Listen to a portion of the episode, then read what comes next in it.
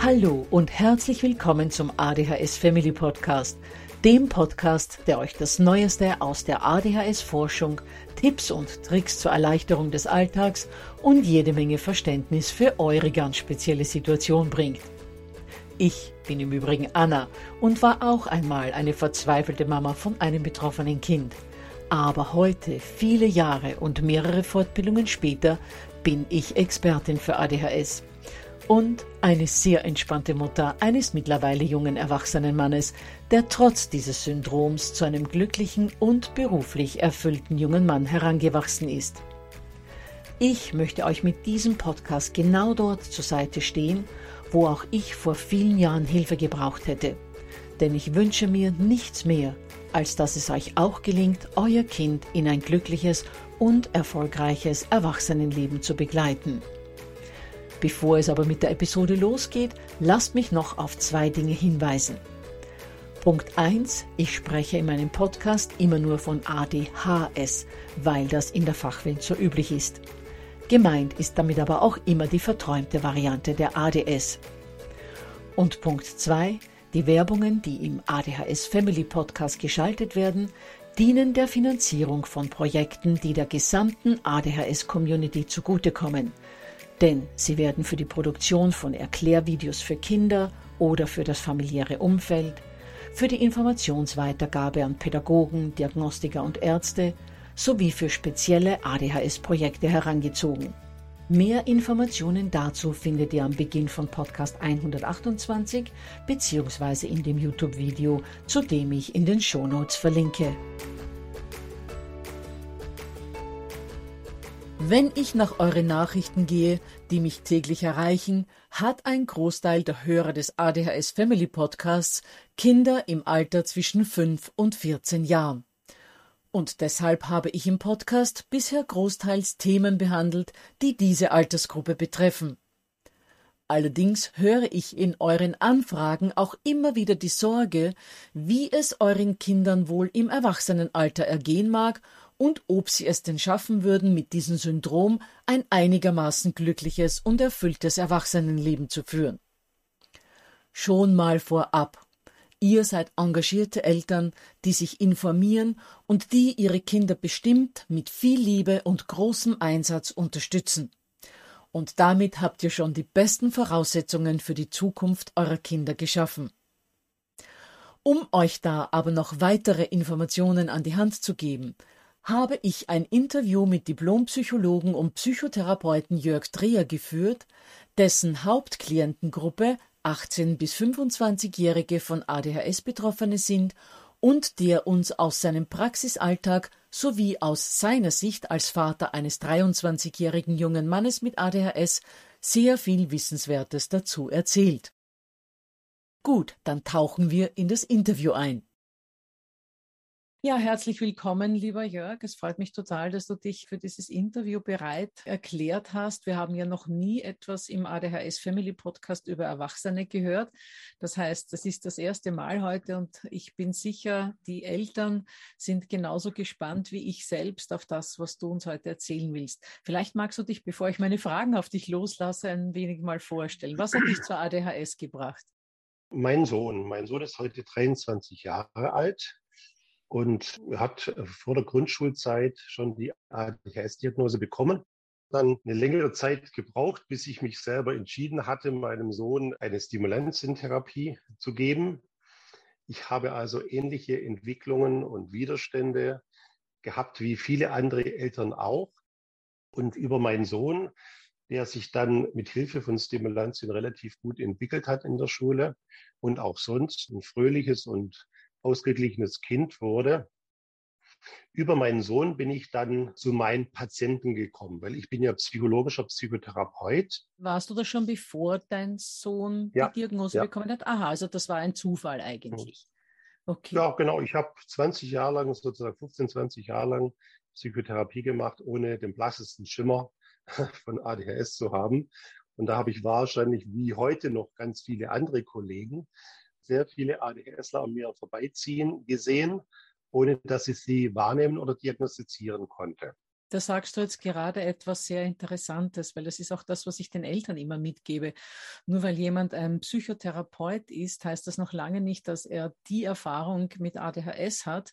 Es ist gut, dass du es erwähnst und ich es nochmal anbringen kann, dass wenn man sich jemanden wegen Hilfe sucht, dass man auch wirklich darauf achten soll, dass diese Person dann eine Ahnung von ADHS auch hat und nicht nur die Berufsbezeichnung Psychotherapeut hat. Nur ist gut, aber ja, du weißt, wie ich das meine. Nee, es gibt auch ein gewisses Systemversagen, sowohl in der stationären Psychiatrie oder auch in ambulanten Psychotherapie oder auch bei Psychiatern ist es immer noch zu 80 Prozent so, dass ADHS im Erwachsenenalter nicht erkannt wird.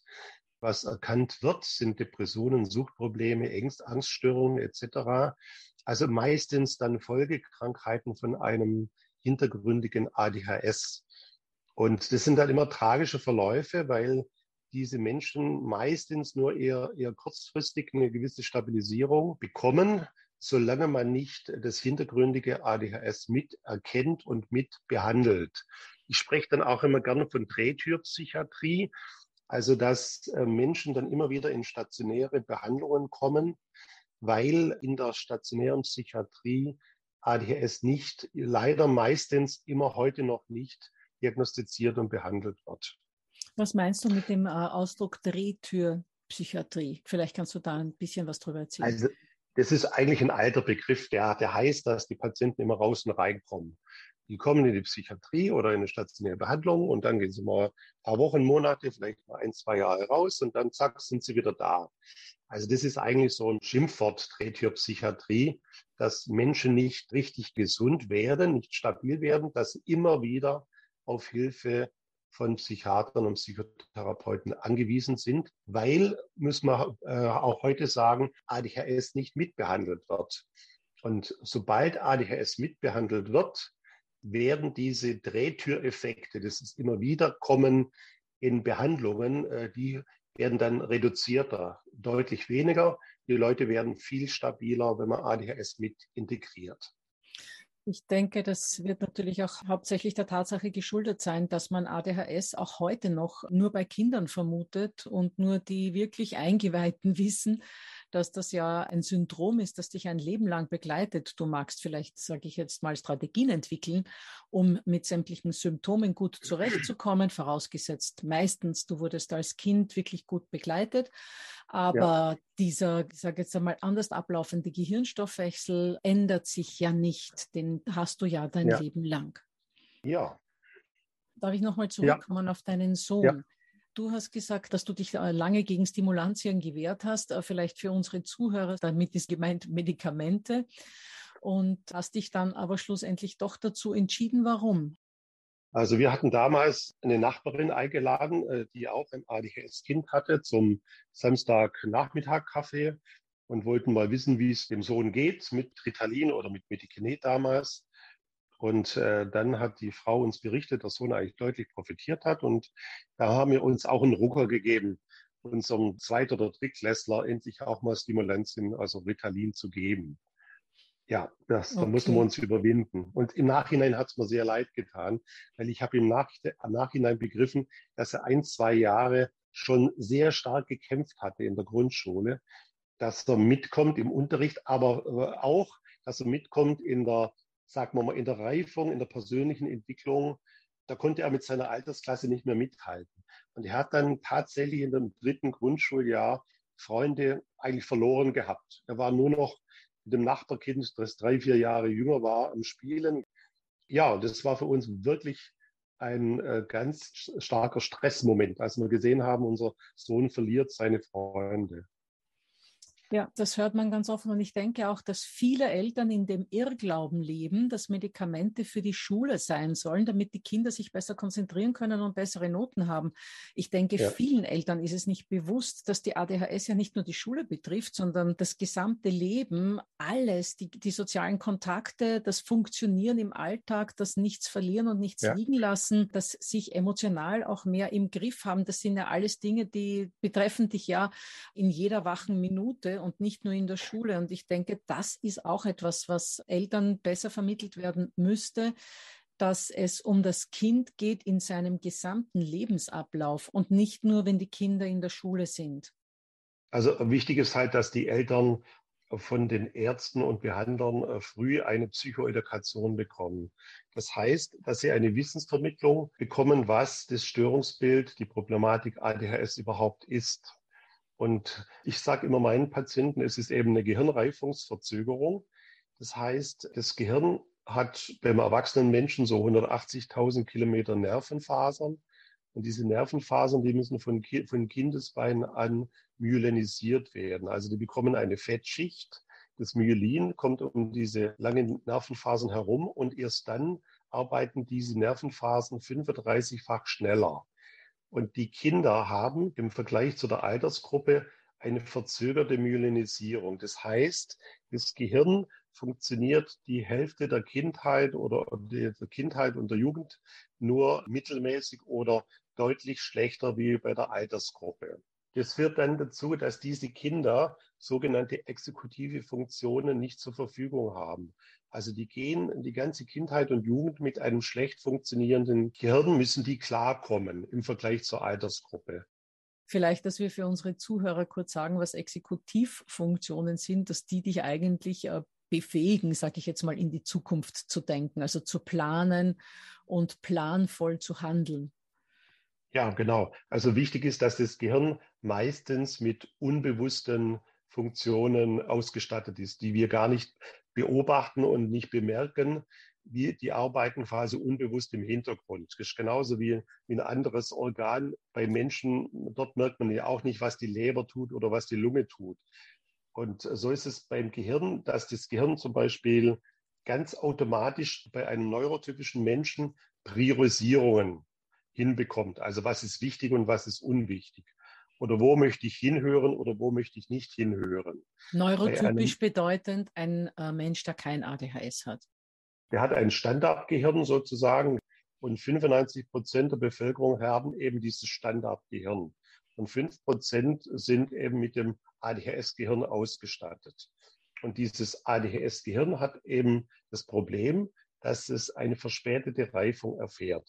Das heißt, diese Myelinisierung, diese Fettschicht, die um diese Nervenfasern herumkommen, das wurde in Amerika durch computertomografische Verfahren quasi festgestellt, dass diese zehnjährigen ADHS-Buben, dass die so erst sieben Jahre alt sind, also rein von der Gehirnreife her.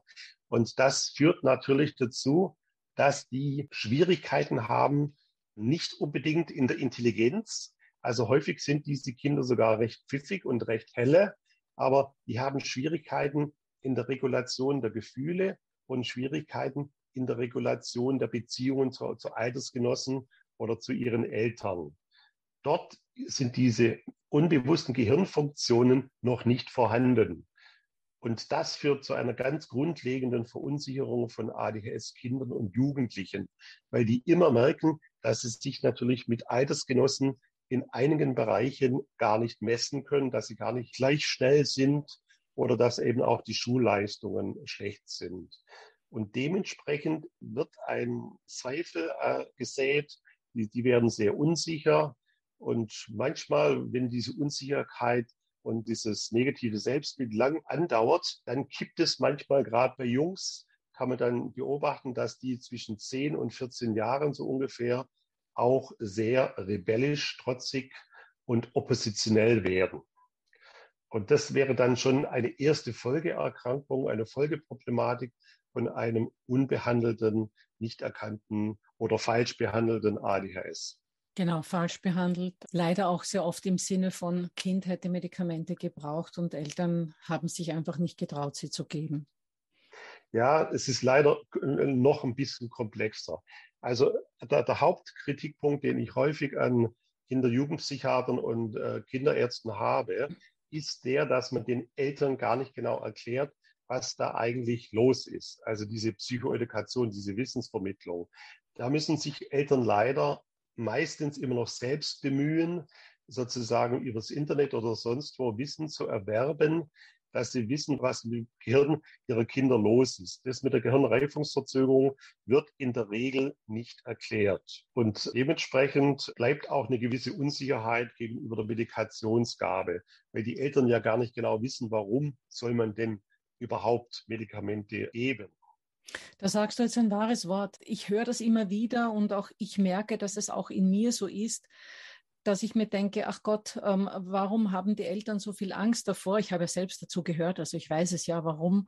Aber äh, bei mir war eigentlich genau derselbe Grund, weil ich nie aufgeklärt wurde darüber, was Medikamente jetzt genau tun, wie sicher sie sind. Gut ist alles äh, 16 Jahre oder 15 Jahre her bei mir.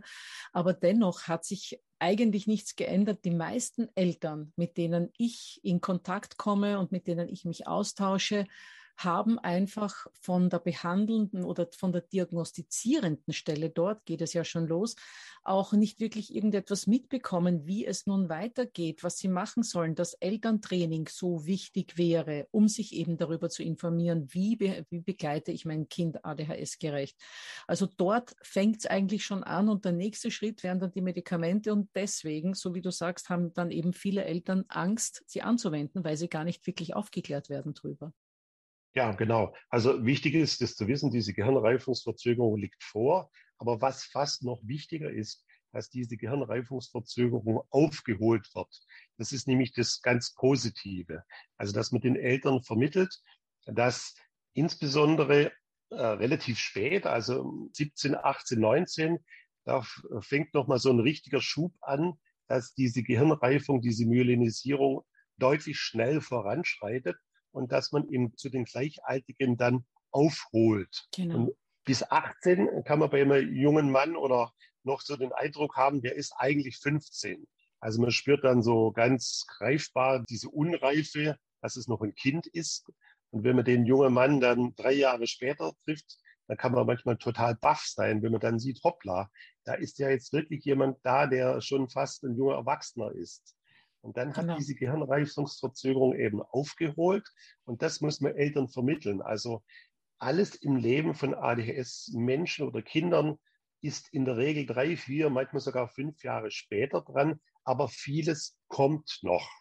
Man muss quasi lange Jahre in der Kindheit, Jugend durchhalten und die Kinder eng coachen und eng betreuen, nicht die Geduld verlieren und möglichst nicht sozusagen den Lehrern oder den Nachbarn oder äh, Kritikern vom Kind recht geben, dass mit dem Kind was nicht stimmen würde und dass man es endlich mal richtig erziehen sollte, sondern man muss in diesen langen Jahren, wo diese Reifungsverzögerung quasi noch vorhanden ist, in diesen langen Jahren muss man den Eltern wie dem Kind selbst auch sagen, das wird alles noch kommen, das wird alles sich noch entwickeln.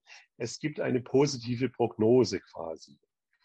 Ach, Jörg, ich glaube, du machst ja. unseren Eltern gerade ganz viel Hoffnung, weil ja. du, du, du ja. weißt es ja. Punkt eins, weil dein Sohn ja schon erwachsen ist und Punkt zwei, weil du ja tagtäglich äh, mit betroffenen Erwachsenen zu tun hast. Was ist denn eigentlich so die Altersgruppe, die du hauptsächlich betreust?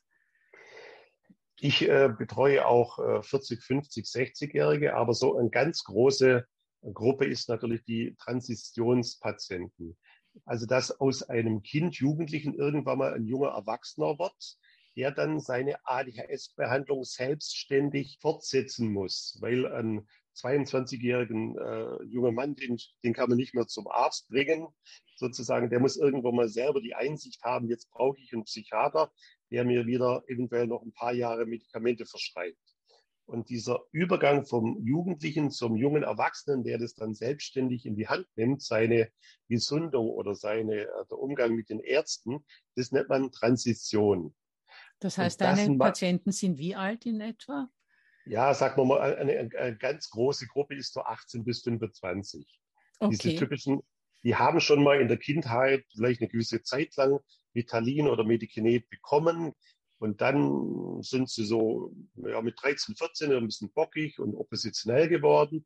Dann haben sie gesagt, nee, das nehme ich nicht mehr, weil ich werde in der Schule immer gehänselt wegen meinem Medikament. Und dann ist eine ganz, ganz wirklich sehr, sehr häufige Beobachtung folgende. Die setzen sich dann durch, weil die Eltern eh die ganze Zeit auch ambivalent zu der Medikationsgabe waren. Und dann lassen Sie dem 13-Jährigen das, gewähren Sie ihm das, dass das Medikament nicht mehr nimmt. Und ein Dreivierteljahr später steht er auf dem Schulhof und hat einen Joint im Gesicht. Dann raucht er Gras, da raucht er THC. Es geht in Windeseile, weil er hat ja, wenn er das Medikament nicht mehr bekommt, dann hat er ein Defizit. Dann funktioniert vieles bei ihm Leben nicht mehr. Die Noten brechen ein etc. Und dann merkt er auf einmal, wenn er abends mal äh, THC konsumiert, dann wird er ruhiger, da kann er auch endlich mal wieder einschlafen. Und dann sich die Peer Group, also die gleichaltrigen Gruppe, die dann auch ihm auf die Schulter klopft, wenn er auch ein bisschen prahlerisch immer mit dem Joint herumläuft. Ich habe tatsächlich schon Patienten gehabt, die ab dem neunten Lebensjahr THC konsumiert haben. Wahnsinn. Das hat mir ein Patient gestanden, dass er von seinem etwas älteren Bruder den Joint bekommen hat. Und man muss immer sehen, Menschen, die ein unbehandeltes ADHS haben, die gehen Richtung Selbstmedikation oder, äh, oder Kompensation. Also Selbstmedikation würde dann heißen, dass sie eben THC zu sich nehmen, das Cannabis, oder dass sie mit Alkohol, Nikotin oder Koffein relativ schnell zu einem regelmäßigen Konsum kommen, schon mit 12, 13, 14. Das ist ganz, ganz üblich. Man lässt irgendwann mal die offiziellen Medikamente weg und kommt dann in Windeseile zu den illegalen Selbstmedikationsversuchen, die gelegentlich sogar auch noch teilweise mal eine Strecke lang funktionieren können, aber dann mittellangfristig dann doch immer so in ein Drogenelend münden, dass man dann mit dem Cannabis immer nur noch antriebslos wird und gar keine Motivation für nichts mehr hat. Aber es hilft eben bei manchen auch ganz deutlich beim Entspannen und bei der Konzentration. Insofern ja, das ist ja die große Gefahr, weil die denken ja, sich dann ja, okay, wofür, wofür brauche ich die Pille? Ja, genau. Ähm, die kommt gleich mal in die Tonne. Es ist mit Gras eigentlich viel lustiger und das funktioniert ja. auch. Und angeblich soll es doch nicht süchtig machen. Das ist ja auch die große Mehr, dass ja. Gras nicht süchtig macht. Jedenfalls kursierte unter den Jugendlichen immer munter weiter.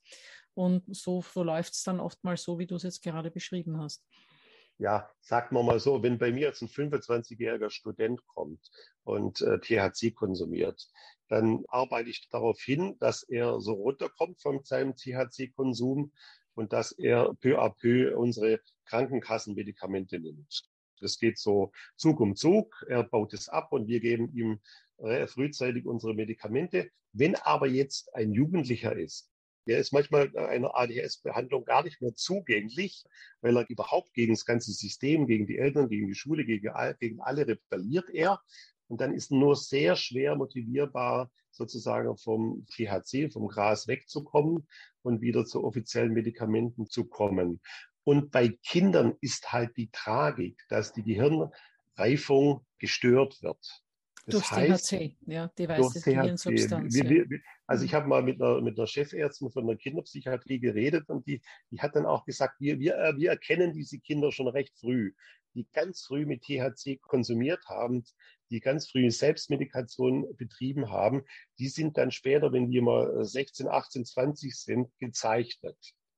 Das heißt, diese Gehirnreifung wird behindert, beeinträchtigt, teils verunmöglicht. Und das kann in eine ganz tragische Entwicklung münden. Also, Welchen Rat hast du dann eigentlich für all jene Eltern, deren Kinder mit 13 sagen, ich nehme den Kack nicht mehr, ich möchte keine Medikamente mehr nehmen. Und die Eltern, die du, wo du gemeint hast, sie seien es ohnehin schon ambivalent, sagen, ja, okay, das musst du eh selbst entscheiden. Offenbar, oder was heißt offenbar, ich weiß es ja, sie sollten es nicht selbst entscheiden, aber was würdest du ja. solchen Eltern raten? Ja, es ist sehr knifflig. Es ist sehr knifflig. Eigentlich hat man ein Zeitfenster, um Kinder in eine äh, vernünftige ADHS-Medikation zu führen. Man darf nicht zu lang warten. Dieses Zeitfenster schließt sich. Wenn man mit einem jungen Burschen, der vielleicht schon einen Dickkopf hat, mit zwölf anfängt, über Medikinet zu reden, dann hat man nicht selten kaum mehr eine Chance. Man sollte schon in der Grundschule äh, sozusagen äh, das Kind aufklären und sollte ihn zu einer Medikation hinführen, wenn man das zu spät macht, so ab 12, 13, da geht es sowohl bei Mädchen wie bei Jungs, ist es häufig so, dass die dann nicht mehr bereit dazu sind. Nicht alle, aber manche sind sehr trotzig und verweigern das vollständig. Und wenn die natürlich dann ganz im Selbstmedikationssumpf immer mehr untergehen, dann ist man schon ein, ein Schritt vor der, vor der Kinderpsychiatrie, dass man dann schon professionelle Hilfe aufsuchen muss und dann vielleicht sogar mal eine stationäre Behandlung in einer Kinder-Jugendpsychiatrie notwendig werden kann. Das heißt, dein Rat ist eigentlich Medikamente, sobald das in der Kindheit erkannt wird. Ich bitte jetzt nur all jene Mamas und Papas, deren Kind erst mit 12, 13 die Diagnose bekommen hat, nicht zu verzweifeln. Es muss nicht jede ADHS-Karriere so enden. Aber wenn eure Kinder tatsächlich, sage jetzt mal, äh, schon im Volksschulalter diagnostiziert werden, also im Grundschulalter diagnostiziert werden und es wird ein Medikament vorgeschlagen, bitte verwehrt euch dagegen nicht. Nee, man sollte da offen sein äh, und man sollte auch äh, dann zusammen mit dem Kinderarzt das richtige Medikament suchen, die richtige Dosierung suchen. Äh, das ist ein längerer Prozess. Man sollte sich selber gut einlesen, dass man auch mit den Medikamenten gut mitreden kann. Und gleichzeitig ist es auch ganz wichtig, jedes Kind ist völlig verschieden von anderen Kindern. Also es gibt nicht nur die schlimmen Verläufe. Es gibt auch leichtes ADHS, und die Eltern können so ein Kind begleiten. Da kann man manchmal sogar nach ein paar Jahren schon wieder dran denken, dass man vielleicht die Medikation wieder etwas zurückfährt oder ausschleicht. Es gibt leichte, ganz äh, gute, schnelle Verläufe. Es gibt nicht nur die ähm, Psychiatriefälle, sagen wir mal so, die ganz schlimmen Verläufe, die dann schon in der Jugend trotzig, oppositionell, kriminell werden, in Drogenkonsum kommen, weitere psychiatrische Krankheiten entwickeln. Äh, ADHS ist eine Spektrumstörung. Das heißt, es gibt sehr leichte, mittelschwere und schwerste Verläufe. Man darf sich aus dieser Erzählungen von mir her nicht immer gleich das Schlimmste herauspicken und dann total in Ängsten untergehen. Das wäre sicher nicht intendiert von mir. Ja, nein, nein. Also da kann ich auch unsere Eltern beruhigen. Bei dir landen natürlich diejenigen, die ähm, problembehaftet sind, sonst würden sie ja nicht zu dir kommen. Ja. Ich hingegen habe mit Eltern zu tun, die in der Regel Kinder zwischen fünf Jahren und ja, vielleicht 13, 14 Jahren haben und einfach aufgrund dieser ganzen ADHS-Symptomatik verzweifelt sind, wo ich aber merke, dass der Großteil auf einem wirklich guten Weg ist. Und äh, so wie du sagst, wenn die Kinder gut begleitet werden, dann ist die Prognose äußerst positiv. Ja, sehe ich auch so. Also wenn man einen vernünftigen Arzt hat, wenn man sich stark als Eltern reinhängt äh, und sich selber informiert über das Thema ADHS, dann kann man in 80 Prozent der Fällen von einem positiven Verlauf ausgehen. Also man darf Eltern ganz berechtigt Hoffnung machen. Wenn man sich engagiert und reinhängt, dann klappt die Sache auch in der Regel. Diese schlimmen Verläufe darf man jetzt nicht als Regelverlauf sehen. Ja, lieber Jörg, das gibt unseren Eltern ganz bestimmt Hoffnung. Gibt es noch irgendetwas, das du unseren Hörern gerne mitgeben würdest? Ja, ich glaube, das sind zwei Sachen. Also die, die erste Sache ist die, dass man früh als Eltern von ADHS-Kindern so eine innere Entscheidung treffen sollte, meiner Meinung nach. Und diese Entscheidung ist die, dass man, komme was da wolle, man hält immer zu seinem Kind und nicht zur Schule und nicht zur, zur Leistungsgesellschaft. Also das heißt, ein ADHS-Kind hat lange Jahre große Schwierigkeiten in der Schule und das Kind braucht dann ganz notwendigerweise das Okay von den Eltern. Dass trotzdem, dass es schwierig, schwer, sich schwer tut in der Schule, dass die Eltern immer auf seiner Seite stehen. Da darf keine Ambivalenz aufkommen, dass man eigentlich dem schimpfenden Lehrer äh, Recht gibt. Also das Kind muss spüren, die Eltern stehen immer, komme was da wolle, auf meiner Seite. Das ist das Erste. Das Zweite, was natürlich auch immer ganz zentral ist, ist, dass sich immer mit dieser Gehirnreifung sehr viel noch entwickelt beim Kind.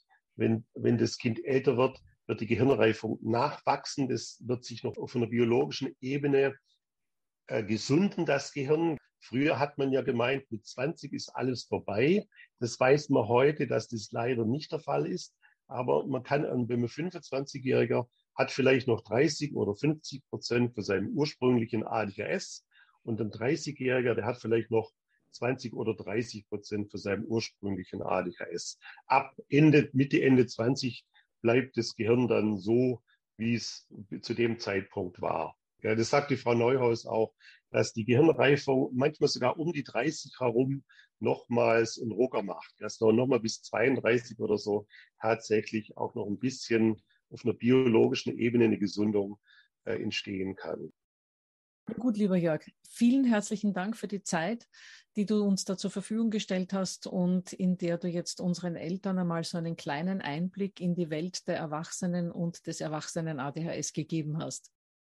Ich bedanke mich auch für die Einladung und ich bin ein ganz großer Fan von deinem Podcast geworden und meine Eltern bekommen immer einen Link zu deinem Podcast. Das freut mich. Also auch, für, für, auch, auch einen herzlichen Dank für dein Engagement. Vielen Dank, Jörg. Also dann, tschüss. Alles. Tschüss.